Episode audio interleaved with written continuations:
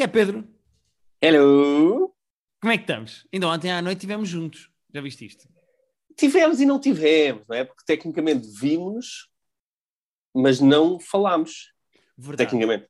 As pessoas acham que nós somos amigos fora deste podcast, mas nós não nos suportamos. não, nós somos tivemos conhecidos na melhor de.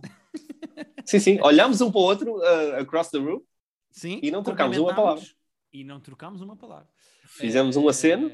O facto de estarem mais 1098 pessoas nessa sala, Exato. se calhar indica que nós fomos os dois ver um espetáculo ao vivo e que não nos cruzámos. Mas eh, comunicámos muito por WhatsApp, inclusivamente insultos. O que é sempre bonito, é sempre uma Sim, sim, maneira de verdade. propagar a amizade.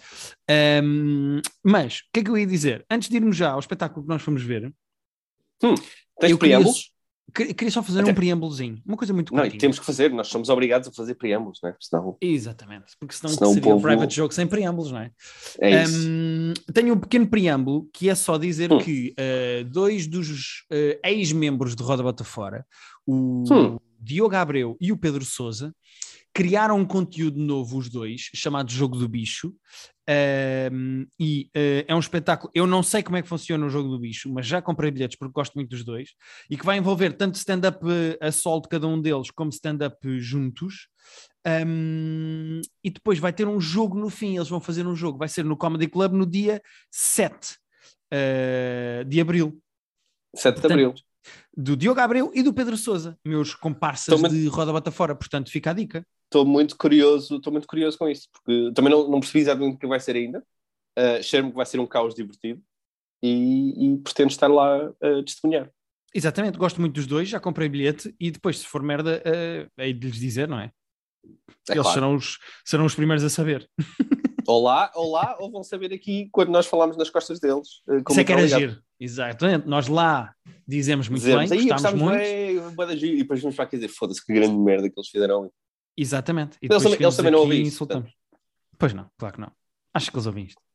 Olha, e já que estamos a fazer plugs, até porque é na mesma semana, no dia 9, portanto, dois dias depois disso, o meu camarada Pedro Alves, que fez Pedros e Amigos comigo, onde tu também estavas Sim, como senhora. convidado muito especial, vai ter o seu espetáculo a solo, chamado E Se Der, que aliás foi uma sugestão minha, vou dizer agora aqui eh, pela primeira Ah, vez. o nome de merda é teu! Estou a brincar. É, é, é. O nome, o nome, o nome tá- estávamos a falar de nomes e, eu- e como é uma expressão que ele usa no texto e que já está meio private joke lá dentro do Comedy Club das pessoas de vez em quando dizerem e se der, eu disse, ah, se for isso der? Ele, Mas é "Ah, esquisito não é mau." porque, porque não devia ter ponto de interrogação. Eu não percebi o título. Ah, podia ter um ponto de interrogação. Não, aliás, não, não, não. Porque devia ser, e se der? Não, não, não. É mais numa de, imagina, eu vou, vou ao Colombo e se der, ainda passo no cinema. Estás a ver? Ah, pois não sei se Isso passa isso. Mas não tem que passar. Depois as pessoas quando virem o espetáculo. Não, certo, certo. Eu pensei que era, eh, que era mais no sentido em que eu estava a dizer, mas, mas já, já entendi. Já entendi. Não, é nesse todo sentido. Ok, sim senhora. Eh, Não eu- faço ideia porque é que o meu exemplo foi de ir para o Colombo de repente e ir para o cinema. Mas enfim, de todas as milhões de maneiras que Que é um sítio onde tu nunca vais ao Colombo, mas sim, mas Não, nunca. e muito menos sair ao cinema, porque eu, eu- a, a impressão que deu foi que eu ia ao Colombo e que se calhar também ao cinema, mas como se eu alguma vez fosse ao Colombo sem ir ao cinema sequer. Sim. Enfim, Eh, adiante, lá está. Isto é aquele, aqueles preâmbulos em que nós perdemos e que de facto. Mas Sabes pronto, é que é anunciámos dois espetáculos. Anunciámos dois espetáculos Não, é de pessoas que gostamos e isso é o mais importante. É verdade. Mas o, o que eu acho fascinante é que nós temos este preâmbulo, tivemos uma vez, se não tivemos, é? Porque uma vez que fomos diretos ao assunto, mas Foi o Batman. não é forçado, nós não tentamos. Foi do Batman, exatamente. Mas a cena é, nós- simplesmente perdemos uh, naturalmente. Não é tipo uma cena de, ah, vamos estar aqui um bocado a falar e depois já se fala mais a sério. Não, o nosso attention span é que uh, perde-se tão facilmente.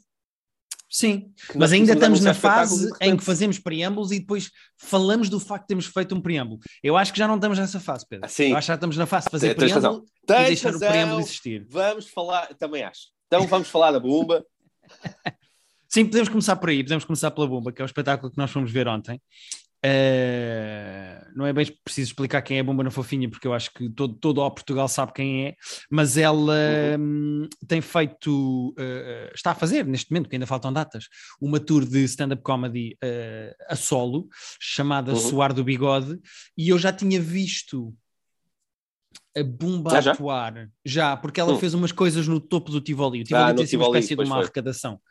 Uh, e ela fez lá os primeiros tes- testes de stand-up dela e ela convidava algumas pessoas para atuar e depois para conversarem com ela em palco um bocadinho no fim, etc, etc.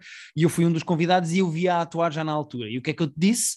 A Bumba vai ser inacreditável a fazer stand-up comedy porque... Quando é que foi isso? não- Quando é que tu viste isso? Epá, boa Foi questão, mais ou não menos me tipo- lembro. Não, mas foi tipo há três anos ou há seis meses? Uh, foi alguns no meio, acho eu. Ok. Eu sei que o tempo é uma ilusão.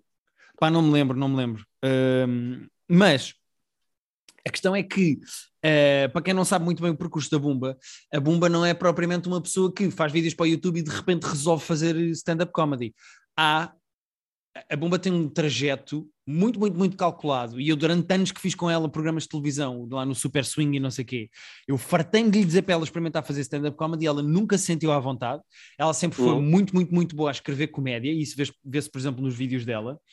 Mas Uhum. ela houve uma altura em que resolveu experimentar fazer stand-up comedy, mas resolveu experimentar num sítio onde estava completamente à vontade para falhar, além de estar num sítio em que quando falhasse não estava lá ninguém que a conhecesse para fazer, eh, eh, que a conhecesse a ver, que é, ela foi para Nova York durante vários meses aprender a fazer stand-up comedy um, Hum. e atuou em comedy clubs em Nova York e Ah, foi? hum, Ok. sim, ela não, não caiu nisto de paraquedas e nota-se nota-se que a Bumba, e aqui já vou entrar no que eu acho da Bumba a fazer stand-up comedy, a Bumba é Uhum. muito boa a fazer stand-up comedy porque tem concentra-se nas coisas que eu acho que são as mais importantes para quem faz stand-up comedy, que é ela preocupa-se em fazer boas piadas e Uhum. principalmente em fugir ao óbvio. eh, e dou-te um exemplo muito pequenino. Eh, sabes quando ela está a falar de toda a gente tem uma amiga que faz o Excel? O óbvio, porque ela diz, as pessoas estão-se a rir porque reconhecem esta amiga. O óbvio que qualquer comediante medíocre faria a seguir era: se vocês não se estão a rir é porque são vocês É porque são vocês. Yeah. Todas estas minas do óbvio, do repetitivo, do clichê que é usado pela comédia, a Bumba foge delas porque é uma pessoa que resolve fazer stand-up comedy sabendo o que é que é stand-up comedy e foge a estas Uhum. merdas todas óbvias. Além disso, ela não só tem muito foco nas piadas, em escrever uma boa punchline para cada piada, como tem bons ângulos e, Yeah. mais do que isso, faz uma mistura, acho eu, Era isso que eu ia dizer. perfeita é entre. É isso, é isso que é. As histórias. Observação, histórias Yeah, pessoais, observação, cenas de família, cenas em que ela está mais vulnerável a dizer eh, coisas que lhe aconteceram mesmo e que coisas que são às vezes podem ser desconfortáveis de admitir em palco. E ela balança muito também essa- essas áreas todas de. Pá, e sem nunca se preocupar em fazer rir. Ou seja, o foco dela é sempre chegar à gargalhada, é fazer a punchline. Mesmo quando ela faz- Uhum. fala lá de coisas em que ela até começa a falar tipo de como é que é ser mulher, de que a pressão que é ser mulher, e fala do facto de todas as mulheres dentro do Tivoli já terem recebido uma foto de uma pila que não pediram. Yeah. Ou seja, a Bumba faz humor sobre assuntos feministas Sim, mas sem é nunca é isso. Uh, O objetivo dela nunca é receber palmas e ter razão. O objetivo da Bumba é sempre ter graça. Uh, tanto que ela há Uhum. uma altura em que ela diz, em que eh, ela está a fazer um texto qualquer muito cómico e depois começa a, a levar a conversa para uh, todas as mulheres já sofreram de. E ela senta-se lá a mudar e ela faz uma piada com isso e diz: Ah, o quê? Mas eu estou-vos a perder. Eu sinto que vocês acham que isto vai para o outro Uhum. lado. Não, não. E continua a falar eh, de coisas completamente femininas, sempre falando da história pessoal dela e sempre com piadas. O objetivo dela Yeah. nunca é a palma, é sempre o riso. E respect, porque é isso que eu acho que tem que ser o foco de alguém que se diz humorista. E, Não, totalmente. E, e ela que sempre, pelo menos falando com ela, sempre se sentiu pouco à vontade com a ideia de fazer stand-up e sempre sentiu Completamente. receio de, dessa vulnerabilidade que epá, fazer stand-up é mesmo estar ali sem rede. Uh, ela em palco é muito rápida com as interações, sempre que ela sentia com o público, ela conseguia dizer alguma coisa com graça muito rapidamente. Uh, tinha sempre o público do lado dela, mesmo quando estava a ser mais agressiva, entre aspas, com alguém. Fantástica uh, nessa parte de meio de crowdwork, meio de raciocínio Sim. rápido. Pá, que é uma coisa que para quem tem tão poucas atuações como ela, Yeah. pá, ela é, é- claramente ela não está a partir da mesma meta que as outras pessoas por causa do talento que ela tem como humorista, é a minha opinião. Uhum. Ela está muitos passos à frente, a maior parte das pessoas que começam a fazer comédia, porque, pá, e não só, há outra coisa que ela tem que eu gosto muito, que é, é verdade que ela fala de temas uh, femininos. Aliás, é o ponto de vista dela sobre o mundo. Sim, uh, então, mas é E às vezes ela fala sobre. Uh, eu percebo que seja uma preocupação dela, até ela, se ela está a ser muito javarda, ou se é, os, os, temas são sempre sexo, se dá uma imagem de ser porca ou de, de ser demasiado Não, sexual. mas eu acho que ela balança super bem isso. É isso, porque eu acho que ela consegue falar de coisas muito femininas e muito pessoais e muito íntimas, e até sobre sexo ou sobre estar excitada sexualmente, o que seja, sem nunca ser javarda por duas razões. Primeiro, porque ela tem muita classe como pessoa. Uh, pois, e segundo, nunca parece gratuito, né? Nunca parece gratuito porque ela depois tem outra coisa por cima disso, que é uma arma que ela tem, que eu acho que todos os humoristas deviam ter, que é ela tem um domínio do português inacreditável, sim, que sim. faz com que ela Yeah. consiga fazer sempre metáforas, uh, consegue fazer floreados verbais, usar a palavra certa. Ela está sempre a falar de coisas que seria fácil dizer, tipo cona e sexo e picha e não sei o quê, e ela consegue sempre falar das coisas como se tivesse uma avó à frente. Percebes o que eu quero Uhum. dizer? Ela tem Percebo sempre um. Cuidado com a linguagem e em não repetir palavras e na escrita em não repetir piadas ou punchlines e usar um termo diferente ou usar aqui um floreado diferente, fazer uma metáfora diferente. Ela escreve tão bem que nunca, que nunca é javarda ou gratuita. É a minha opinião. É, eu completamente de acordo. Nunca fica gratuito, nunca fica, nunca fica baixo, né? nunca fica micho. Yeah. Sim, completamente. Eu acho que o único defeito que eu encontro nisto, e depois uh, foi uma coisa que eu percebi, uh, é uma coisa que ela própria também está a melhorar, é o sol dela tem duas horas. Uh, É, pronto, eu, eu- os o- as duas coisas que eu apontaria, uma é essa, tipo, é tem uma hora e 45, quase uma hora e 50, uhum. eu não sei exatamente o que é que eu cortava, porque também só vi o espetáculo uma vez, não tenho tipo o texto à frente, eu acho que se tivesse uma hora e um quarto, era melhor para toda a gente. Exatamente. Era melhor para ela contigo. e era melhor para nós. Sim. Uh, Até porque foi uma coisa que eu depois lhe disse. Eu acho que é melhor. Aquelas pessoas que estão ali estão malucas para ver a bomba. Ela mandou abaixo Yeah. do, do site da Ticketline, ou seja, aquelas pessoas compraram bilhetes, esgotaram a sala em 5 minutos. Ou seja, o problema dela não é as pessoas estarem do lado dela ou não. E portanto, aquelas Uhum. pessoas vão sair sempre daquela sala, ainda para mais quando ela tem tanta qualidade em palco a fazer stand-up. hum, as pessoas vão sempre sair dali satisfeitas. A diferença é as pessoas saírem dali com pena de ter acabado e com vontade de ver mais, ou saírem dali como tu sais de um restaurante rodízio em que estão completamente cheias e dizem, ia porra, pois é, aquela coisa. era isto que eu queria, mas agora preciso de, puf, tenho que fazer gestão disto, É isso, sabes? É, é comeres uma fatia de um bolo de chocolate incrível ou comeres três e às tantas estás tipo, epá, se calhar, se Exagerado. calhar podia ter ficado só naquela uma e meia. Yeah. né? E eu acho que Eu acho que uma hora e um quarto era perfeito. É isso, o sol dela inicialmente nas primeiras datas, quando eu percebi, tinha mais de duas horas, ela está a fazer um processo de cortar texto e de fechar mais o espetáculo, pá, que é uma coisa normal, nós falámos disso do Luís C.K. vir cá fazer isso, Uh, as Uhum. tours servem para isso, Um, e ela vai, está a fazer esse processo, ao mesmo tempo que também está a ganhar à vontade para falar com o público, e e nota-se que um, um, um comediante que começa a dominar... uh, o lado de comunicar com o público e até fazer tipo uh, crowd work, mas bom crowd work, não é o crowd work de vocês são um casal, não é isso. Mas quando ela Sim. começa a estar cada vez mais à vontade em falar com as pessoas e fazer piadas com o que as pessoas lhe dizem, isso também lhe tira tempo de texto. E portanto, quanto mais ela Sim. corta texto e mais crowd work mete, epá, o, o equilíbrio de cortar texto para ficar mais curto eh, é mais difícil de fazer. Agora, que ela está muito bem em palco e que eu gostei mesmo de a ver, pá, sem Sim, dúvida incrível. Eh, É isso. Para, para quem está sempre em nenhuma. pânico, pelo menos as vezes que eu falei com ela sobre, tanto antes dela estar a fazer isto, como agora nas últimas semanas, ela está sempre bem em pânico com a ideia de fazer stand-up e a ideia de estar em palco, e depois tu vês é tipo, já não há razão nenhuma para estar com medo. Quer dizer, é- obviamente é sempre uma situação desconfortável ah, a ideia de estar em palco sozinho, mas, Sim. mas ela não tem razão nenhuma, ela não tem, ela está tá, tá excelente, está super à Tá vontade mesmo. e super. E é, muito. é assustador pensar que quanto mais ela fizer stand-up comedy, melhor vai ficar a fazer stand-up comedy. E ela já Uhum. é de facto uma pessoa pá, com muita graça. E o maior elogio que eu lhe posso fazer é dizer a quem nos ouve que o texto dela e a maneira como ela faz stand-up comedy não é pandering para os próprios fãs. Uma pessoa que não conhece a Mumba pode Não, perfeitamente não, ir não, ver é e está a ver um, um especial de stand-up comedy Não, e- sobre e- uma pessoa a falar da vida dela. Não, ela não Eu tem aquela coisa ver- de carregar nas private jokes do podcast e em Sim, não palavras que só as pessoas que conhecem e seguem é que sabe. Nada. Um Falou estranho tipo do cão, mas também explicou ali. o cão. Yeah. Não, pá, eu fui ver com. Eu fui ver- levei a minha mãe a ver e ela tipo segue, segue a Bumba no Instagram, já viu, já viu alguns vídeos, mas não, não, não é aquela mega fã de saber.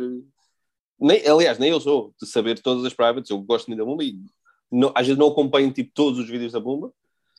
E achei, tanto eu como a minha mãe, achamos, achamos ótimo. Sim, senhora. Acho que é isto que temos a dizer. Acho que é isto que temos a dizer. Yeah. Uh... Guilherme, vamos passar para uma coisa que eu sei que as pessoas têm muita curiosidade de saber ah, a nossa é. opinião. Achas que as pessoas têm, querem saber? Acho que as pessoas querem saber o que é que nós pensamos de Taskmaster de Portugal. Achas que, que há pessoas... tensão? Achas que há tensão no ar é, das pessoas querendo tensão... saber? Eu, acho, eu só, só acho que vai haver isto porque nas semanas que precederam esta estreia várias pessoas mandaram, pensei que quando se diz, ah, várias pessoas mandaram mensagens, não, mas às vezes até naquelas merdas de perguntas que eu, que eu meto no Instagram, que tu gostas tanto, as pessoas perguntaram, o que é que achas que vai ser, achas que vai ser bom, achas que... Nós falamos tanto do Taskmaster como fãs incondicionais do original, que eu acho que as pessoas estão de facto curiosas para saber o que é que nós achamos desta versão portuguesa. Uh, queres começar tu ou começo eu, Pedro? Uh, pá, podemos começar os dois. Uh, okay. Eu dou uma no... eu dou... a minha nota é positiva, atenção. Eu tenho, tenho reparos a fazer? A minha também. Ah, pronto, pronto. Eu não sabia a tua ainda. Eu, eu, forçosamente não te perguntei porque queria saber uh, em direto e, e, sem filtros. Portanto, eu, eu, ia te perguntar no. Eu acho que vi aquilo no domingo à noite, se não me engano. Uh, não, não, eu vi mais tarde, eu vi mais tarde, eu vi. Eu vi domingo ou segunda? Não, vi no domingo. Eu vi segunda, vi segunda. Mas eu ia te mandar mensagem e depois disse: não, não, não depois, depois eu saberei na quarta-feira. Uh, a minha, eu tenho reparos, mas a minha nota é, é bastante positiva. Eu também. Eu posso começar por dizer que, uh, por gostar tanto do original, estava-me uhum. a transformar, acho eu, ou pelo menos na minha cabeça, eu estava-me a transformar naqueles hipsters muito agarrados ao original e que não querem cá mudanças Sim. e não querem diferenças. O primeiro álbum era isto. melhor pá, não, e não me façam cá outras versões e vão estragar isto tudo e não mexam, e para quem em Portugal vão estragar esta merda toda, para que é que estão a mexer e não sei o quê. Confesso que o meu instinto, quando inicialmente vi que iam fazer, foi, ia, já vão estragar. Mas Sim, dou completamente é? o braço a torcer, pá, claro, até porque estás do original, mas dou o braço a torcer e dizer que apesar das minhas expectativas estarem baixas, o programa superou as minhas expectativas. Ou seja, o que é que eu vou dizer? Eu acho que o programa comete alguns erros ou tem alguns defeitos que acrescentou ao original e podia ter tirado. Eu já falo deles. Yeah. Mas há algumas coisas, há alguns erros que o programa comete e que, sendo uma adaptação de um formato estrangeiro, não tinha obrigação de cometer porque o original não comete. Ou seja, há uhum. erros que os gajos cometem que, pá, se tivessem feito exatamente como o original está feito, não cometeria. E dou, dou, alguns exemplos. O primeiro é: não é preciso tanta conversa de chacha no início do programa. Por alguma razão. Diz. Não, o que eu vou dizer é a RTP faz isso, já fez isso com outras coisas, faz com o Masterchef, por exemplo, e faz com outros formatos que eles compram, que é é mais, o, o, formato original tem uma hora. Tal como o Masterchef tem, o Taskmaster tem uma hora. A RTP pensa, então nós estamos a comprar isto e é mais barato nós fazermos uma hora e meia disto do que fazermos uma hora disto e meia hora do outro programa eu percebo o que é que tu queres dizer, Pedro, mas mesmo isso não vai, isso hum. não, não responde ao que eu, à, à minha crítica do programa do, do, início do programa, porque é verdade que faz confusão um Taskmaster com uma hora e meia, e claramente há uma ideia da RTP, vamos esticar esta merda e até pôr duas, duas provas de estúdio. Duas provas uh, de estúdio. Tecnicamente, o que as pessoas. Lá está, volto a dizer. É a mesma coisa de ver duas horas de Bumba ou uma hora de Bumba. As pessoas ficam yeah. com mais vontade de ver o Taskmaster porque tem 40 minutos ou 45. Se tu dás uma hora e meia de Taskmaster às pessoas, é do género. Ok, mas porra, estava a ver que isto não acabava. As... Mas eu acho que isso é, é mesmo a lógica económica da RTP de nós estamos a pagar isto e ou das duas uma, ou fazemos uma hora disto como é suposto e depois fazemos meia hora de outro programa qualquer que vamos ter que comprar e produzir e coisa, ou esticamos isto que o preço vai ser o mesmo, é só nós pagarmos nos brutos e esticarmos isto mais meia hora e temos mais meia hora de programa. Mas quem faz programação não percebe, quem faz programação não percebe que isso prejudica a relação de um espectador com uma série. O, o Masterchef tem duas horas e vinte. Nós vemos o Target Master tipo, à refeição e vemos em três refeições porque no, é, o, o Masterchef porque é demasiado. Eles pegam, eles estão-se a cagar. Eles estão, é mesmo, eu acho que às vezes é tipo mesmo falta de noção de. Mas é que eu acho que isso é um erro tão Chega. grande, Pedro, porque repara. Eu também acho. Eu, também acho. eu, vi, eu vi na RTP Play, portanto eu vi sem anúncios. Eu também. Ou seja, é eu vi só eu mesmo o programa. O programa tem uma hora e 33. Yeah. Uh, o Taskmaster original tem 50 minutos. sem Yeah. intervalos, estou a falar só de conteúdo. O que quer dizer É que a versão portuguesa tem o dobro, é o dobro Yeah. do tempo. Pá, e eu acho isso, eh, eu acho isso um disparate tão grande na fidelização de público para o Taskmaster. Completamente. Eh, e isso claramente não tem a ver nem com o Vasco Palmeirim, não tem a ver com o Nuno Não, Marco. não. Isso tem a Claramente isso é uma com- decisão da RTP e eu acho uma decisão. Pá, eu acho que isso era a primeira coisa, é, um- é uma das críticas que eu tenho para fazer. Mas o que eu estava a dizer até é outra coisa, que é o início do programa, se tu vires a, a, a versão inglesa, Hum. as pessoas que são convidadas para a versão inglesa, exatamente como cá, isso é igual. Uh, sendo que a única diferença que eu encontro é a versão inglesa preocupa-se sempre em convidar comediantes e aqui a Sim. preocupação não foi essa. A preocupação aqui foi: vamos convidar um comediante, vá, dois com o Fernando Mendes, mas porque também dá jeito de ser uma cara da RTP. Mas o objetivo aqui é muito mais: vamos pôr pessoas conhecidas do que comediantes. Yeah. E eu acho, eu acho isso uma abordagem muito diferente do Taskmaster original e claramente Também também é uma decisão da RTP. Portanto, também não vou Também entrar por aí. Mas- está, apesar de eu não gostar muito dessa decisão e preferir que fossem só mais humoristas, ainda assim acho que eles conseguiram acertar nas pessoas que convidaram. Sem dúvida Acho nenhuma, que porque mesmo o Dentro Toy, dessa decisão, exato, yeah, mesmo é o Toy tem é graça, a Inês Aires Pereira tem uma graça, filha da puta. Já aí vou, já aí vou, não quero entrar por Já aí. porque O que eu queria Ok, dizer, ok, mas pronto. eu ainda estou no início do programa. O que eu queria explicar, Certo, certo, ok. o que eu queria explicar do início do programa é: se tu vês a versão original ou, Hum. ou vês a versão portuguesa, aquelas pessoas que estão ali sentadas, eu sei quem elas são. Eu sei quem é a Jéssica Ataíde, eu sei quem é o Toy. Da mesma maneira, quando tu vês a versão inglesa, mesmo que tu não conheças aqueles comediantes, porque são comediantes ingleses, eles lá são conhecidos, as pessoas já viram a cara deles. Não é preciso fazer seis minutos ou sete no início do programa de conversa de chacha a perguntar ao Fernando Mendes o que é que ele acha que vai ser o Taskmaster e se está pronto para se divertir. Pá, caguei! Vão para a prova de estúdio. Comecem logo a dizer Verdade. a primeira prova deste programa e mostrem-me o Fernando Mendes a, mostrar o que é que trouxe, a Inês Aires Pereira a mostrar. A, a- a- Eu não preciso de pandering ou de explicaçõezinhas, ou muito pior, porque o início do Taskmaster português nem sequer é isso, é então. Pronto para te divertir neste programa? Epá, não quer saber. Mostrem-me a Inês Aires Pereira a divertir-se, a fazer uma prova como ela se diverte. Eu não quero ouvir a Inês Aires Pereira no início do programa a dizer que se vai divertir. Pá, é autofágico. Percebes o que eu quero dizer? Certo. É uma Percebo, coisa. percebo, percebo. Não, não, não, irritou tanto como te irritou ti, É pá, irritou-me porque eu começo a ver o, o Taskmaster e os primeiros sete minutos é conversa de chacha, de amigos no café. Então, estás pronto para te divertir? Pá, parece que ainda não tinham começado a gravar, sabes? Pá, comecem o programa. Mas eu acho que isso acaba por estar ligado a temos que esticar isto para duas horas quando o programa não é feito para ter duas horas.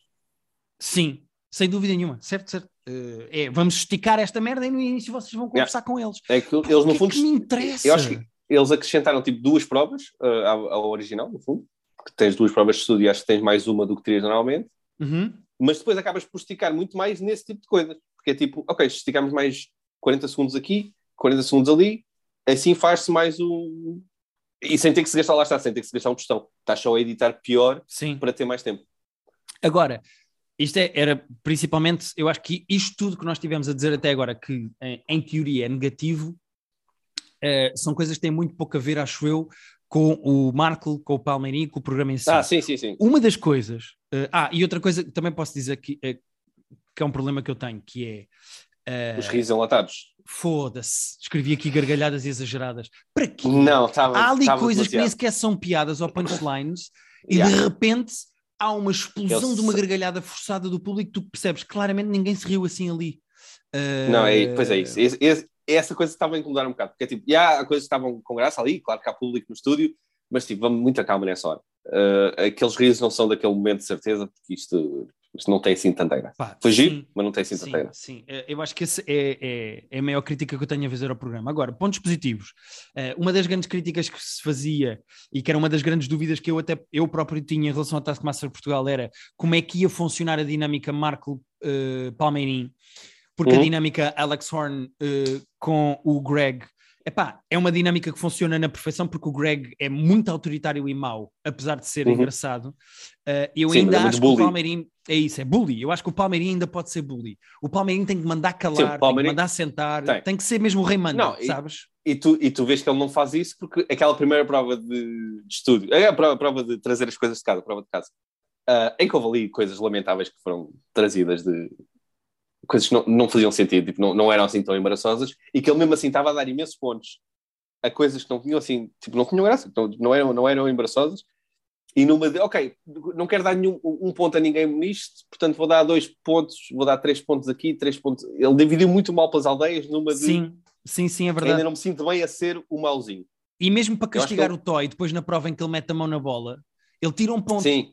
E, eu, e eu acho que a dinâmica devia ser. Eu temo que o Palmeirim, ou por ordem da RTP, ou por gestão de imagem, não queira ser tão autoritário e mau, porque o Palmeirim é muito amigável. E eu acho que Pode ele... ser da personalidade dele mesmo, não é? Pode ser. Certo, certo, mas eu acho que há espaço ali para o Palmeirim para se perceber que ele está a jogar ao Remanda, que aquilo é uma coisa em que ele pode Sim. ser mais mau, pode ser mais autoritário, ou seja, eh, Se que- não, sei, não sei de onde é que vem a imposição, se é do próprio set de fora, não sei como é que nasceu Uhum. aquela dinâmica, mas eu acho que o Marco está perfeito como Alex Horn. Eh, O Marco é, nasceu para ser o Alex Horn português. pá, completamente, é aquele gajo meio awkward, Tá que sofre bem. de bullying e que é meio conas, mas é Está dos números. super e, bem. Pá, está Yeah. perfeito, está perfeito. E acha, gra Eh, acha graça às coisas, diverte-se a fazer as provas. Ele tem, lá está, ele tem muita postura do Alex nas provas que é eu estou a achar isto divertido, eu tenho que ser mais ou menos neutro, mas se me pedires fazer alguma coisa, eu vou-me sujeitar a isso.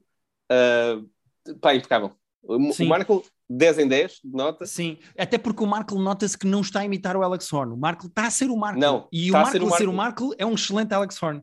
Pois, a cena é Eh, essa, é que nós quando vimos quem iam ser os portugueses a fazer a versão portuguesa, nós começámos, ah, pois, mas o Marco se calhar é bastante Alex Horn, mas o outro não é tanto o Greg, e como é que isso vai funcionar? Será que ele vai ser mais ele próprio e menos o Greg, ou será que ele vai tentar imitar o Greg? E eu acho que ele está ali nesse meio termo, em que está, ainda está mais ele próprio do que a imitação do Greg. Eu gostava que ele fosse um bocadinho mais azedo, mas eu também eu gostava que ele mantivesse uma parte dele próprio também, que ele não estivesse só a fazer eu acting. percebo, eu percebo, sim. Eu acho que o, o, o processo que o Palmeirinho tem que fazer é muito mais difícil de fazer que o processo que o Marco Sim, tem que porque fazer. mais- Até sim, mesmo mais para pessoas como nós, irritantes como o caralho, que conhecem a versão original e que podem comparar Sim. e fazer este tipo de reparos. Pois É, é, isso, é que também é isso. é, é- é mais chato só por causa disso. Tipo, hum, agora, eu, eu gostava de fazer um pedido à RTP, que é, eu já percebi que tomaram a decisão de cada episódio ter um convidado rotativo. Ok, Uhum. Tem coisas boas, tem coisas más, é uma grande diferença em relação ao formato original. Sim, Não vou, não vou criticar uma decisão que dá não só identidade à versão portuguesa, como tem tanto de bom como de mau. Ou seja, é um risco que eles vão correr e que vamos vendo. acho que é, pode ser eh, neutro a nível de carbono, não é? Porque tanto. É isso, Portanto, pode anular acrescenta uma, uma coisa dinâmica de- É isso, é, é isso. isso. Até pode ser uma coisa porreira, não é por aí. Até pode ser um acrescento. Por exemplo, eu gostava de ver se calhar no inglês se funcionar, não é por aí. Agora, por favor, mantenham o Fernando Mendes os episódios todos. Porque Sim, É- mas é aqui não, que não se vai nota- estar, né? é assim, não vai estar. Mas é aqui que se nota que este programa é feito para comediantes. Este programa é feito para comediantes. Porque tu notas a Inês Aires Pereira, tu notas o Gilmário, tu notas o Fernando Mendes. É uma coisa completamente diferente. É, Uhum. Eu não sei explicar. A maneira como a Inês se diverte. uh, a maneira como a Inês Aires Pereira, eu acho que a Inês Aires Pereira Não, a Inês Aires Pereira é, é, convidada é MVP. perfeita. Pá, é a Pá, convidada é MVP perfeita. desta semana. A maneira E, pá, como ela inacreditável. se diverte a fazer as provas, tenta arranjar maneiras, percebe que está a ser enganada e se diverte com isso, goza de volta com o programa. Pá, a Sim. maneira como ela Não, está, A própria, como... aquela, diz, diz. aquela insegurança dela de será que eu estou a ser burra e isto é muito fácil? Isso é, é Yeah. muito relatable, porque eu acho que todos nós a fazer as provas tínhamos de pensar: será que há uma maneira muito óbvia de fazer isto e eu não estou a ver e agora estou a fazer fila de paro? Ou não? E a maneira como o próprio Fernando Mendes se divertia nas provas. Pá, o gajo estava divertidíssimo. Punha merdas Tava, na cabeça, atirava, provocava o Marco, tentava resolver as merdas. No fim dizia, já está, posso ir, tipo com um ar feliz de quem se estava a divertir com aquela merda. Uh, mesmo, eu- por exemplo, eu, eu não quero ser injusto com o Toy ou com a Jéssica Ataída, até porque a Jéssica Ataída teve graça quando escondeu aquela coisa para os outros. Uh, Sim, O próprio Toy tem uma energia muito de comédia e eu acho que ele até. Ele, não, então safa-se quando se mete a subir, subir, subir aquele poste, aquele da água, quando ele tem, vai para, para insistar aquilo, quando ele começa a subir o. Na piscina, quando ele começa a subir o Sim, coisa, sim, completamente, completamente. Eu acho que o cast funciona. Era o que eu queria dizer. eu também acho que funciona. Eu acho Yeah. que aquelas pessoas funcionam. Eu tenho medo de como é que poderá funcionar eh, os convidados daqui para a frente, eh, porque podem ser pessoas que vão ser tão ovnis à comédia. Na primeira instância e depois vão ser muito ovnis ao, ao, programa, ao formato do programa e que pode ser a falhar, aquilo pode falhar de uma maneira estrondosa e muito desconfortável para quem vê o programa. Acho que aquilo pode ser um risco que a correr mal corre muito mal. Mas o Fernando Mas Mendes. A pensar já nas próximas temporadas de... com, não, com o cast diferente. Dos próximos episódios. Todos os convidados rotativos, não estou a dizer ah, o convidado. do pois, programa. Eu vi que sim, o próximo é o, é o. Uh, não faço não é ideia como é que vai, não, não sei não fazia como é que vai, vai, funcionar. Mas é assim, tendo é... o Gilmário e a, e a Inês, já, eu já já estou confiante no próximo, seja quem for o convidado. Uh, Sim. Porque, porque aqueles dois. O, que tem graça no Taskmaster e que fala-se muito de que, uh, quem, quem, é o Taskmaster e quem é o Alex Horn e quem é o Cast e será que vai funcionar e que provas é que vão fazer. Eu acho que o mais importante numa adaptação de um formato estrangeiro como o Taskmaster para uma versão portuguesa é trazer o espírito de diversão yeah. que aquelas provas têm. Se tu conseguires transmitir através da edição, da boa disposição, do, dos picardias e principalmente do, da maneira como os concorrentes e como o cast se divertem em fazer as provas, se tu conseguires transmitir isso no programa, o Taskmaster está comprado. Uhum. É aquilo. A maneira yeah. como a Inês se diverte ou o Fernando Mendes se divertem a fazer as provas não só, é o Taskmaster. Não só fazer as provas. E não só fazer as provas, eu gosto muito quando eles estão no estúdio a reagir à prova antes e depois dela acontecer. Quando Sim. eles dizem, olha, vamos ver, agora vamos ver a Inês a fazer a prova. E a Inês, oh não, não, o rei dos patos, outra vez, não aguento mais pensar nos patos. E depois, o que, quais patos? Ah, ok, já percebi agora. As reações que eles vão tendo antes e depois yeah. das provas também são. Pá, e a Inês, a sério, MVP. A Inês é MVP. E portanto, eu só queria terminar isto a dizer: eu tinha Uh, reservas em relação à adaptação portuguesa do formato. Eu acho que, como já falámos, tem algumas coisas que não estão a funcionar, mas eu acho uhum. que o uhum. mais importante que era trazerem o espírito do programa, eu acho que está lá o espírito do programa e fico muito feliz por isso. Houve momentos em que eu também gargalhei acho. e ri-me e diverti-me a ver a versão portuguesa, principalmente nas provas, a maneira como eles se divertiam a fazer aquilo. E esse é o espírito do Taskmaster. E portanto eu estou muito feliz que a, que a adaptação esteja a funcionar, apesar de ter alguns defeitos. É o que eu tenho a dizer. Perfeitamente de acordo. É que é mesmo isso. E os defeitos que apontámos são os mesmos, mesmo, que era pá, façam uma hora disto como é suposto, não estiquem sem necessidade e tirem-me aqueles juízes enlatados e pá, bola para a frente. Isto de facto funciona com, com o Marco e com o Palmeirinho. Exatamente. Portanto, se as pessoas queriam saber a nossa opinião, nós estamos aqui há 15 minutos a falar disto. Exato. uh, e cá está. E é isto que eu tenho a dizer sobre o Taskmaster Portugal. Vou ver os episódios todos. Ah, vou, isso também. Isso também. E não sei se vamos estar a falar de todos todas as semanas, provavelmente não, mas uh, eventualmente lá mais à frente na temporada faremos um rescaldo. É preciso dizer rescaldo só uh, dos episódios até então. Sim, senhora. Epá, e próprios ao Fernando Mendes, que tem muita graça. Tem muita graça. Eles tiver, pá, eu, eu, eu rimo com todos, em alturas diferentes, rimo com todos. Eu também, sem dúvida uh... nenhuma. Mas quando o Fernando Mendes diz, já não me lembro quem, diz assim, pá, não estragas a tua vida por causa disto, pá. tem ah, tanta ah, foi, graça. Quando o Toy, foi quando o Toy estava a se irritar por causa dos pontos, precisamente por causa da cena da mão, de, da mão na bola, e ele estava a se irritar a dizer que estava a ser roubado, e o Fernando Mendes está-lhe só aquilo, não estragas a tua vida por causa disto. E teve de facto muita graça. teve tanta graça, pá. Teve mesmo muita graça. Uh, próprios ao Fernando Mendes. É uma das pessoas mais engraçadas deste país, pá. Verdade. Ganda Mendes. Então e mais, uh, Pedro, uh, eu tenho, na verdade, mais um filme que eu vi. Mais um filme? Tu estás sempre a ver filmes, Guilherme, estás a ver os filmes todos e eu, tô, eu fico a ver séries documentais e depois não vejo os filmes dos Oscars. O que é que tu viste? Conta. Eu vi a nova estreia da Pixar na Disney Plus, o Turning Red. Ah, já saiu isso? Já existe? Já saiu, já, já está fora? Eu pensei que isso era para outros tempos. Não, não, já estreou, já está na Disney Plus. Quem tem Disney Plus pode ir ver. Chama-se Turning Red e é um filme de animação um, da realizadora que fez aquela curta que é o Bao. Não sei se te lembras. Fez o Bao, uma... lembro, lembro. Exatamente. Do, do, dos de, dumplings. Dos dumplings, exatamente. E que eu depois, entretanto, descobri. Ela, eu vou tentar dizer o nome, eu peço desculpa, mas é uma senhora com. Uh, uh, ascendência uh, chinesa, portanto é possível que eu erre o nome, mas ela chama-se Domi Shi, e ela não só fez essa curta-metragem do Bao, como ela foi storyboard artist dos Incredibles, do Inside Out, do Toy Story 4, ou seja, ela faz okay. parte da Pixar e Já está por Pixar. dentro do processo. Sim, completamente. Yeah. Um, e para quem não conhece a história, a história é sobre uma adolescente, uma rapariga que vive uh, em Toronto, no Canadá, mas cuja família é um, chinesa, e que okay. ela anda na escola, ela é uma adolescente e que ela e as amigas adoram uma banda tipo One Direction, que são quatro rapazes que cantam e não sei o que, não sei o que mais. É um filme, nesse aspecto, muito adolescente, mas ela descobre, uhum. ali a certa altura, à meio da adolescência, que quando tem emoções muito fortes, hum. uh, não é necessariamente quando se irrita, mas pode ser quando está muito embaraçada, ou quando está muito uh, nervosa, ou quando está muito triste. Quando ela não controla as emoções, quando as emoções vão um uhum. pico, a um extremo, ela quando está muito, num... quando está muito feliz também. Também, uh, no fundo, é okay. é quando as não, emoções não é só... vão, vão ao extremo. Pois, mas não é só emoções mais negativas, não é? Não, não, tanto que a certa altura no filme há lá uma altura em que eles estão a testar se ela consegue, os pais estão a testar com ela, se ela consegue ou não controlar o panda vermelho. Uh, e uma das coisas que fazem é trazem-lhe uma caixinha com gatos bebés. E ela pega hum. nos gatos bebés e começa a fazer oh! E quando faz aquela coisa de fofinho, de pico de fofinho, os pais começam-se uhum. a proteger do janela, vai se transformar, ela vai se transformar. Mas depois ela não transforma. Pois, porque é isso, eu interrompi-te, eu interrompi mas quando ela tem esses picos de, de, de emoções, ela transforma-se num panda vermelho.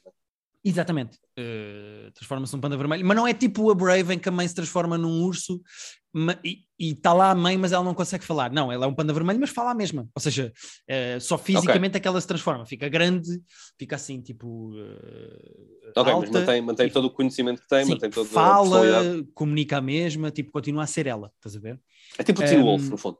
Exatamente. Um, e o que é que acontece? É engraçado porque o filme, o filme é giro, mas não é top tier Pixar, estás a ver? O filme é engraçado, okay. é divertido, uh, é uma cena sobre coming of age, uh, principalmente é engraçado porque o filme mistura algumas coisas engraçadas, que é não só é uma história de coming of age de criança, de uma criança imigrante, ou seja, tem a ver uhum. com a maneira como tu trazes a tua cultura para um país certo para outro país, o que é uma coisa muito gira, que é um, uma coisa que a Pixar faz bem, como ao mesmo tempo tem muito a ver com aquele conceito uh, de Tiger Mom que muitas uh, mães chinesas uh, tem com os seus filhos de nós Sim, tens super que ser a melhor, de... super protetora, yeah. hands-on, não tens um minuto de descanso, eu, eu sou a tua melhor amiga, estou em cima de ti, tens de ter boas notas, quando te divertes é comigo, uh, as tuas amigas são mais influências, tipo, o conceito de Tiger Mom é o que está por trás Sim. deste filme. Mais do que isto ser um filme sobre uma adolescente que está a descobrir as suas emoções, que também é, este filme é muito mais sobre pais protetores, sobre uh, helicopter parents, yes. sabes? E essa relação que, pá, que é complicada. Não, não, completamente. E é giro porque tu depois com o filme começas a perceber que a mãe também é assim por causa da mãe dela, e depois claro. de repente começas a perceber. Pá, e o filme é muito giro por causa disso. É sobre relações, relações eu ia dizer abusivas, mas parece que sempre violações, mas não, é não é isso. Mas, é, uh, relações uh, controladoras. Exatamente. Uh, sobre pais controladores. Uhum. E o filme acaba por ser só ela, por isso. Só ela, é que, só ela é que sofre disso de se transformar no pano, é? os pais não. Não te vou dizer isso, Pedro. Ah, ok, ok, pronto. Não quero pronto, estar pronto, a estragar pronto. o filme às pessoas. Ah, um... ok. Então. Pronto, só fiz uma pergunta. Foda-se. Oh, Pedro, falar assim comigo. Eu estou a tentar falar sem spoilers, não me obrigues a avisar as pessoas tá a saltar para o minuto tá seguinte. Não, está bem, está bem. Mas o filme é divertido, é giro, tem boas graças, não é não é de todo uh, o melhor filme da Pixar, mas é um filme giro para se ver em família, por exemplo. Eu acho um filme divertido, okay. acho um filme bem conseguido, acho que claramente esta realizadora conta muito a sua história pessoal uh, e familiar, mas também como lá está como imigrante e como pessoa que defende e que perpetua a sua cultura num país diferente. Um, e eu acho uma boa experiência da Pixar. Não é um filme para ganhar prémios nem para ficar na história, mas é um filme divertido e, então, e, vê-se entre, entre, entre este e o Encanto, vejo primeiro o Encanto, é isso? Sim, Sim, acho o encanto em alguns aspectos não só mais divertido pelo lado da música de Lin-Manuel Miranda, como um, apesar de também ser um filme sobre famílias, e pronto, lá está, aquela cena que acho que já tinha falado aqui neste podcast, de, é engraçado como a Pixar e a Disney acabaram com o conceito de vilão e o problema são famílias desavenças, uh, desavenças que têm que se... Uh, Uh, têm que comunicar para resolver os seus problemas. É, é, é a moda São mais mal entendidos do que... Exatamente.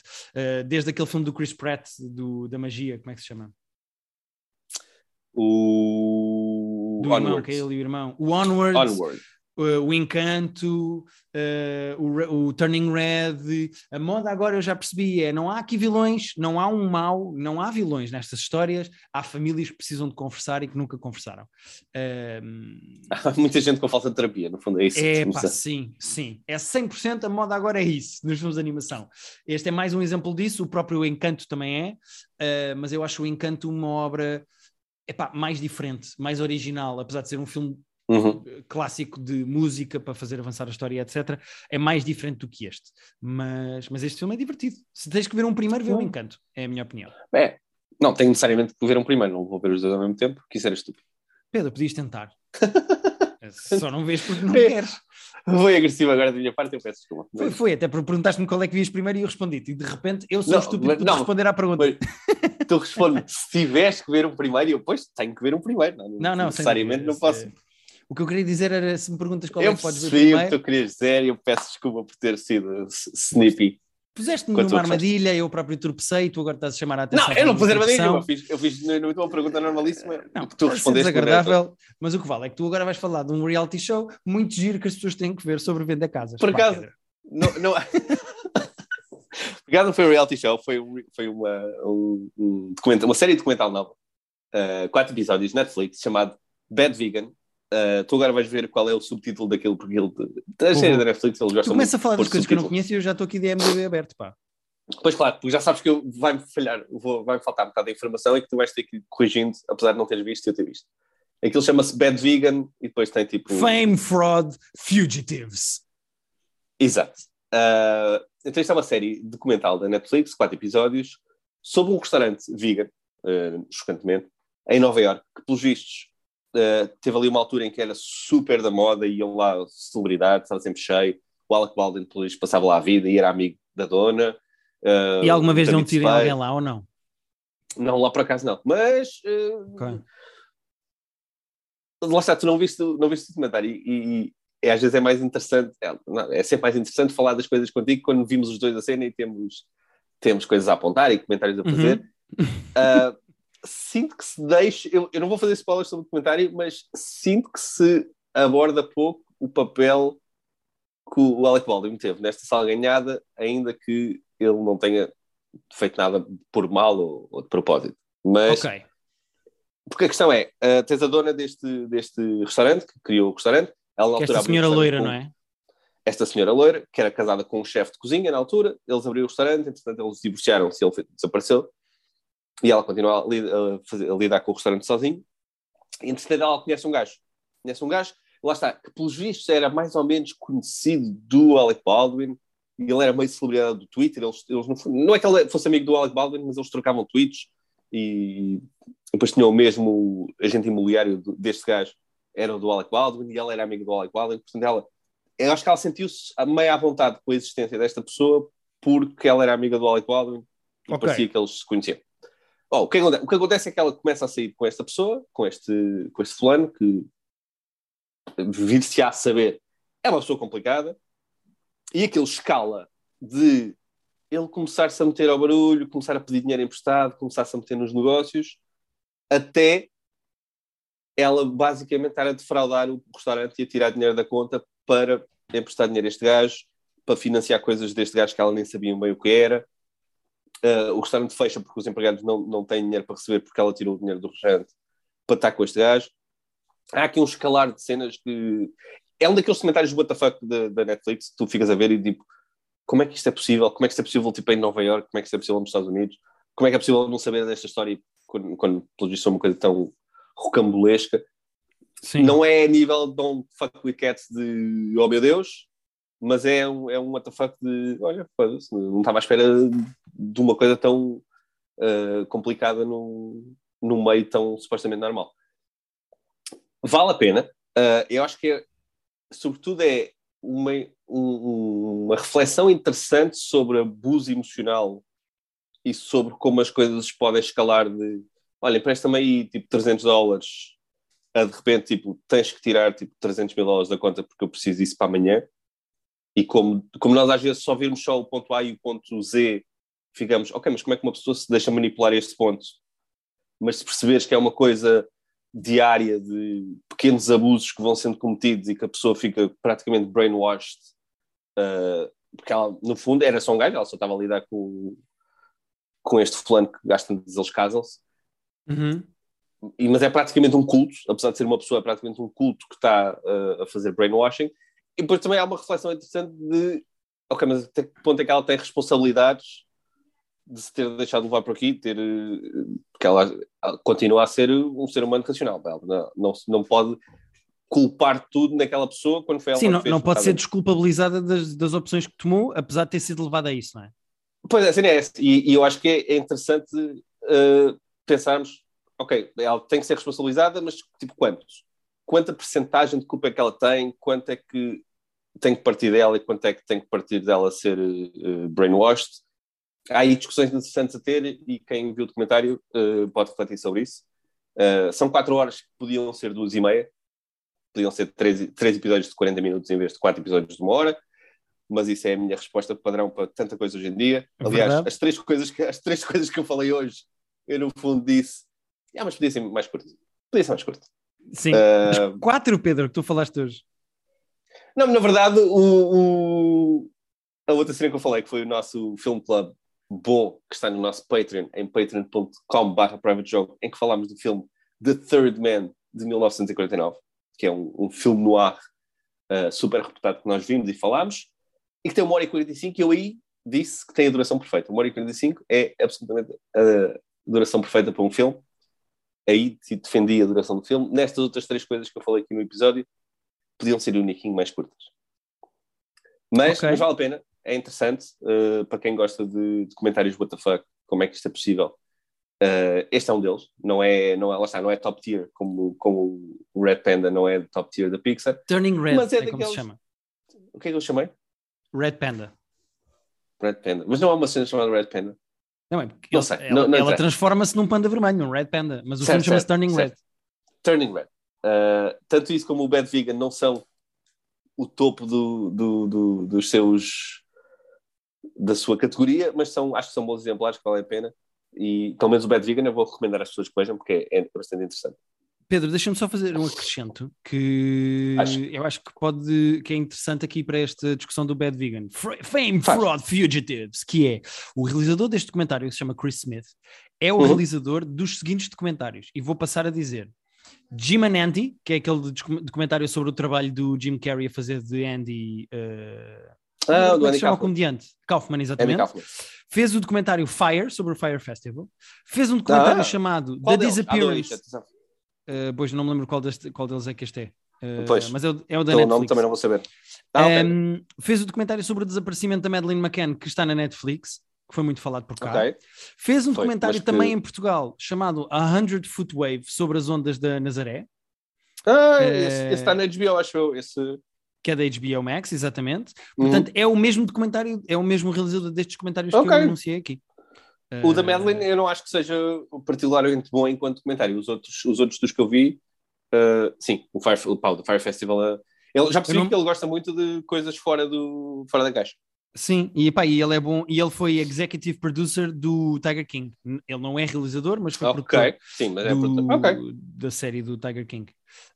Um, epá, portanto, é um gajo que sabe, sabe fazer este tipo de merdas, não é?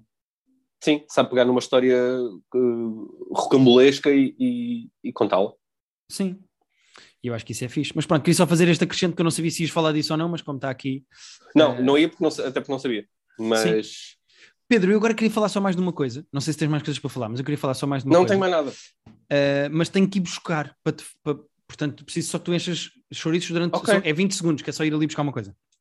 Vais buscar uma coisa? É um jogo? Será um jogo de PlayStation? Será um jogo de tabuleiro? Será um livro? Malta, vocês sabem tanto quanto eu. Eu estou. E o Guilherme está a ouvir ainda, estou a esquecer isso, porque ele, ele levantou-se e foi-se embora ah, com a promessa que voltava, que eu vou acreditar na palavra dele, simplesmente. Mas ele está-me a ouvir porque ele está com aqueles fones que não têm fios e vai voltar. Pois estava, estava a ouvir. Mas eu disse que era 20 segundos e ainda foi menos do que isso. Mas eu estou aqui, eu estou aqui. Ninguém sabe, Pedro. o tempo é uma ilusão. Tu estavas a perguntar às pessoas se era um jogo, se era um livro, é as duas coisas, Pedro. O que é que eu e a Rita. As duas coisas? Em que é que eu e a Rita nos metemos? Não sabemos? Vou Conta-nos. contar a história disto, que eu acho que isto é interessante eh, a vários níveis e eu estou fascinado com isto. Aqui vai. Ok. Em 1900 e, se eu não estou em erro, uh, espera aí, exatamente, 1934. Isto é um hum. livro de 1934 chamado Keynes Jawbone. Uh, ok. O que é o Keynes Jawbone? O Keynes Jawbone não é bem um livro. Uh, o senhor chamado Turkmada, que é um pseudónimo uh, de um senhor chamado Edward Powys Mathers, que era um senhor que fazia uh, palavras cruzadas e, e, e não é criptas, mas como é que se chama? fazia Sim, ah, basicamente já... fazia puzzles e coisas Cifra, do género cifras. para cifras para, para um jornal, o Observer resolveu uhum. escrever um livro que é ele próprio uma mistura de vários tipos de puzzle. E é o quê? Como tu podes ver, uh, é preciso arrancar as páginas do livro, porque o livro hum, tem 100, o, o, livro tem 100 páginas e okay. elas estão todas fora de ordem. Ou seja, não é a ordem que está uh, impressa, página 1, 2, 3, hum. 4, é totalmente não é aleatória. É não é ordem. E o que é que tu tens de fazer? Tu tens de perceber a ordem das 100 páginas e depois resolver todos os puzzles, anagramas, uh, uh, menções, pistas, para perceber os seis assassinos e os seis assassinados, ok? Uh, Pá, e isto é uma empreitada que, só para te dar um exemplo, uh, na altura em que o livro saiu, uh, e, aliás, na altura em que o livro começou a ficar popular no TikTok, dizia-se que só três pessoas tinham resolvido. Há muitas pessoas a tentar resolver todos os puzzles deste livro na internet, pouquíssimas conseguem. Diz-se que só três pessoas é que conseguiram. Entretanto, mais uma. Está um bocado Ready Player One. Isto está um bocado Ready Player One de completamente, mas só mais uma pessoa, entretanto, é que conseguiu, e é um produtor e guionista de comédia inglês que durante a pandemia teve quatro meses dedicado a resolver isto. Um, e como é que se é, sabe quem é que, se tu conseguiste de facto? Uh, há uma página do livro onde tu metes os seis assassinos e quem é que assassinou, e envias para a editora, e a editora diz-te se tu estás certo ou não. What? E se, e se tiveres eles enviam-te um prémio monetário que tem que ser gasto em livros da própria editora, mas é um prémio monetário bastante What? bom até. Ok. Um, epá, e o livro acho... saiu de facto. Em... Espera, o livro passa-se em 1934 ou o livro é de 1934? Uh, o livro passa-se em. Uh, por acaso é uma boa questão, eu não me lembro exatamente do ano em que isto se passa, mas eu acho que. Não, é mas, 19... o, mas, mas o livro foi escrito em 1934? Saiu em 1934. Não, certo, ok, então o, filme, o livro tem quase 100 anos, de facto. Tem, tem, vai, vai praticamente fazer 100 anos o... o... E é daqueles é... que foi esquecido durante, durante 80 anos, ninguém falou disso e agora de repente Epá, começaram a falar disso. O TikTok e a internet descobriram o livro e entretanto isto está completamente na moda. Tanto se tu fores à FNAC agora, a FNAC tem lá o livro em destaque porque já faz destaques de BookTok e não sei o quê, que é uma coisa esperta das livrarias, okay. na verdade. Há, há, muito mercado de venda e de marketing de livros no TikTok atualmente.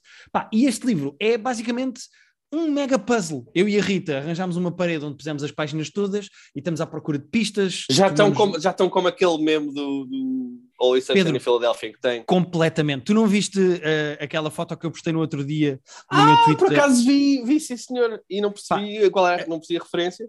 É pá, é a parede do escritório da Rita onde nós estamos a tentar resolver basicamente este... E, e como é que é? Uh, aquilo faz-se bem com os dois ao mesmo tempo? Conseguem estar os dois a resolver aquilo, cada um está... É tipo a escape room uh, ao quadrado. Isto é basicamente a parede do escritório da Rita. Yeah, vocês são doentes. Uh, é, é, tipo um, escape room uh, em Hyperdrive. Pá, completamente, porque tu começas à procura de referências, depois eu e a Rita já percebemos que se calhar não há só um narrador, há vários, e que se calhar a Rita tem a teoria que, uh, havendo seis assassinatos, pode haver seis narradores e cada um deles matou alguém, e então agora o nosso passo seguinte é se calhar começar a perceber pontos em comum entre algumas páginas para tentar agregar, para perceber onde é que estão os narradores diferentes. Depois o gajo faz muita, como o gajo gosta muito de palavras cruzadas e de. Uh, uh, enigmas e anagramas, tu começas a perceber que o gajo em algumas páginas não diz. Imagina, Uh, imagina que numa página ele fala do Henry. Ah, porque o Henry disse não sei o que, não sei o que mais. Se calhar noutra página está hum. um. Alguém diz assim: Ah, porque aquele senhor que até tem o mesmo nome daquele rei que matou as mulheres. Disse ah. não sei o quê, e então tu tens que ir investigar. Depois tu tens alguns venenos e então tens que investigar plantas no Google. Pá, eu e a Rita estamos numa empreitada Jesus. de investigação online. Tipo, eu, eu, eu não sei se alguma vez vamos resolver isto. Se um senhor com tempo durante não, a pandemia, mas... demorou quatro meses Uh, É, mas uh, conhecendo-vos uh, e sobretudo a ti, não te vejo alargar esse osso de livre e espontânea vontade. É pá, não, não, não, até porque está lá e depois nós vamos às vezes vamos lá lendo e pomos mais notas e vamos batendo bolas. Pá, é como, nós sentimos-nos basicamente dois detetives que foram afastados do caso, mas trouxeram as papeladas para casa Sim, e exato. querem resolver à Trouxeram mesma. Então, coisa. Exato, Tiveram que a entregar a deles, vossa arma e o vosso, e o vosso, Ah, o, o vosso distintivo. mas, mas queremos a resolver o mistério à mesma. Pá, e então isto é uma empreitada do caraças, eu não sei sequer quando é que nós vamos acabar isto, até porque a Rita está a meio de um livro, a escrever o próprio livro dela. Eh, pá, e eu estou a escrever dois programas de televisão, entre E outras tu, parecendo coisas. que não, também tens mais que fazer, não é? É pá, sim, e então eu não sei até que ponto é que nós vamos fazer eh, isto rapidamente, mas pronto, é uma grande empreitada e para quem tiver paciência, gostar de puzzles e de enigmas e de coisas desse género, aqui fica o nosso conselho que é o Keynes Jawbone, de um senhor chamado Turquemada, Keynes. Uh, Kane é com C ou com K? com C. Com Keynes C. Ah, C-I, yeah. C-I-N. Jawbone, Muito bem, C-I-N, Keynes Jawbone. neste momento está Como assim, Caim. com as páginas todas rasgadas porque estão penduradas na parede. Pois, Eh, já arran- arrancaram todas logo? Ou vão arrancando à medida que. Não, não, arrancámos logo todas e pusemos à nossa frente da parede e tentámos, pá, o nosso primeiro passo foi, vamos tentar encontrar aqui pontos de ligação entre algumas páginas. Então algumas acabavam com o início de um poema e outras começavam com o fim de um poema. E então começámos Uhum. a agregar esse, depois fomos ao Google pesquisar os poemas para perceber onde é que começava e acabava, o que é que os poemas queriam dizer. Pá, é uma empreitada do caraças. É Pá, uma eu coisa que parece que, tipo, uh, vai ser giro, faz-se numas horas. Não, não, não. Vou ser meses disto. Uh, para já, imagina tentar fazer isso sem Google, tipo nos anos uh, 40. Não, impossível. Loucos. Impossível. Não, esquece, esquece, esquece, esquece. Até porque a Rita, entretanto, nós quando eh, o Google é esperto Durante a um Guerra algoritmo- Mundial, não é? Sim. Eh, o Google tem um algoritmo perfeito e então basicamente tu começas a pesquisar uma pista, outra pista, outra pista e a certa altura o Google começa a te mostrar tipo yeah. links para o Reddit onde as pessoas estão a discutir o livro. Yeah. E eu e a Rita queremos ignorar isso, tipo, se estamos a pesquisar um passo, Claro, claro. ou o nome de uma pessoa, ou quem é que escreveu esta obra, eh, ou quem é que tem a estátua na cidade X para perceber o nome, para ligar a outra personagem, nós estamos a ignorar tudo o que é do Reddit, porque há um subreddit gigante Pois. de resolução deste livro. Ah, sim, zero, zero dúvidas Sim, que há. Pronto. As páginas, última pergunta. As páginas estão frente e verso, impressas? Não, não, não, é só frente, é só frente. São 100 páginas só frente. Ah, Pois, bem pareceu que isso podia ser para, para estarem a colar na, na coisa que. Sim, sim, o objetivo é sentido. teres um sítio onde consegues olhar para as páginas todas ao mesmo tempo e fazer ligações entre elas e, e etc. Pois, pois. Não, mas eles pensaram mesmo nisso. de- as, pessoas, as pessoas vão dedicar uma parede a isto, então mais vale. Completamente. Agora a cena é: o gajo é doente, porque tu não tens nenhum tipo de informação sobre a história. A única coisa que tu sabes é que seis pessoas mataram e seis pessoas morreram. Ah, epá, e de repente tipo, há, há páginas meio crípticas em que tu não percebes quem é que está a falar do quê, e depois o gajo, como o livro é de 1934, o inglês do gajo não é propriamente o inglês que tu ouves hoje em dia em Pois. filmes americanos, ou seja, ah, o gajo tem uma escrita muito poética, intrincada. Nós estamos imenso tempo, às vezes, só a pesquisar palavras para perceber o que é que elas querem dizer, porque certinho que o gajo pôs duplos sentidos em frases. Pois. Ou seja, é uma empreitada do caraças. É mesmo uma grande empreitada. E eu e a Rita resolvemos meter nisto por causa do TikTok. Eh, Muito bem, parece interessante. Parece muito interessante. é super interessante e divertido. Não sei se alguma vez vamos terminar. Eu acredito que sim. Eu acredito que, conhecendo-vos eh, aos dois, lá está, sobretudo a ti, que és um completionist, Ah, sim. tu eh, não vais estar muito descansado até, até terminar isso. Portanto, Não, não, não, não. Até porque eu acho que a certa altura é possível que eu desista e que vá só ver a resolução. Eh, mas acredito que isso vai acontecer em 2030, quando eu desistir. ok. E é isto, Pedro. Não tenho mais nada para ti esta semana. Eu também não tenho mais nada, Guilherme. Acho que foi um bom episódio, que falámos de coisas senhor. variadas. E pá, quem sabe voltamos para a semana, logo se vê, não é? Para a semana é Oscars. Eh, Se calhar convinha voltarmos, Pedro, para falar de Ah, se vencedores calhar dos vou- Oscars, momentos da noite eh, e como os Oscars já não são nada de especial, que é o que nós dizemos todos os anos. Eu, eu- eu continuo a defender os Oscars. Eu, eu gosto muito da cerimónia, apesar deste ano não ter visto quase filme nenhum. Eu, no geral. Quem é que vai apresentar isto mesmo? Boa questão. Eu sei que a Amy Schumer é, eh, é uma co-host, porque eu sigo alguns podcasts com entrevistas a humoristas e Pois. Não, mas é esta coisa agora de-. Não há um. Mas ser- é pois, assim, não é- há um. É isso. É por Exato. triunvirato Fazer agora, não é? Por, Exatamente. Exato. Tá bem, então para a semana falamos dos Oscars. Vou tentar ver mais um filme ou dois. Quero muito ver o Licorice Pizza que ainda não vi. Uh, sinto que Eu também não vi o Nightmare semana Alley, Passada. portanto, também não Pois, vi. Sinto que tínhamos uh, palavrado de ver semana passada. Fica Mentimos. para esta semana. Uh, fica vocês vão ter que Não sei se fica, não sei se fica. Gosto do teu ar blasé com as pessoas que nos ouvem. É, Acho que as pessoas preferiam que nós tivéssemos visto o Taskmaster do que, do que o, o Nightmare Alley e o Licorice Pizza. Se não dava é, para fazer as duas coisas, dava. É para o Guilherme, dava, mas e. E puzzle sutas para resolver. Exato. Eu tenho crimes para resolver, malta. A minha vida não é isto. É Eu isso. agora sou da PSP. Sim, senhora. Acaso- um abracinho a toda a gente e obrigado por nos ouvirem. Tu ias dizer Não por acaso, decidiram fazer um-. Ia dizer, não, não decidiram fazer um podcast ainda só sobre isso? Tan, tan, tipo, Ih, como há. Mas isso, isso era outro nível. Será que há podcast sobre o Kane's Job? Deve haver, eu lembrei-me por causa do Only Murders in the Building. uh, que tem que eles começam a fazer o podcast por causa do, do homicídio no prédio. E agora vocês podiam ter um podcast só sobre, sobre o Kane's Jawbone. Era giro a ver. Peraí, deixa-me escrever isto como deve ser que eu estou a escrever mal. Estás a escrever mal, escreve bem, caralho. Senão também. Ih, eu estou a dizer palavrões agora. Acaso, Tenho que pesquisar que eh, para ver se há podcasts que estão a tentar resolver isto, mas era giro. Deve haver. Mas em português, caralho. Em português, duvido. Quantas pessoas em Portugal É- saberão deste livro? TikTok, não é? As booktokers conhecem. TikTok, é isso, Guilherme. O TikTok. Mesmo a versão que há na FNAC, estava a dizer, é em inglês só. E assim, acho que sim, eu, eu acho que é impossível traduzir este Ah, livro porque isto era é o que dizer, e merda parece- do género. pois. Tipo, Parece-me que ia ser uma empreitada maior de traduzir do que resolver até. Porque para já, Sim. para traduzir, ias ter que resolver. Sim. pá. Não só tinhas de resolver, como tinhas provavelmente de, a traduzir, terias que fazer, eh, imagina que tens um anagrama ou um duplo sentido numa Pois. frase, tens que traduzir isso Não, igual é- para se perceberem as pistas. Eu acho que é Pois, impossível não ter isto em português. Isto- Também acho. Então, olha, com esta nos vamos. Senhor. Até para a semana, com a promessa do Guilherme, mas não minha, de voltar para a semana. E, epá, pronto. Sim. Se para a semana for só eu, já sabem. É isso.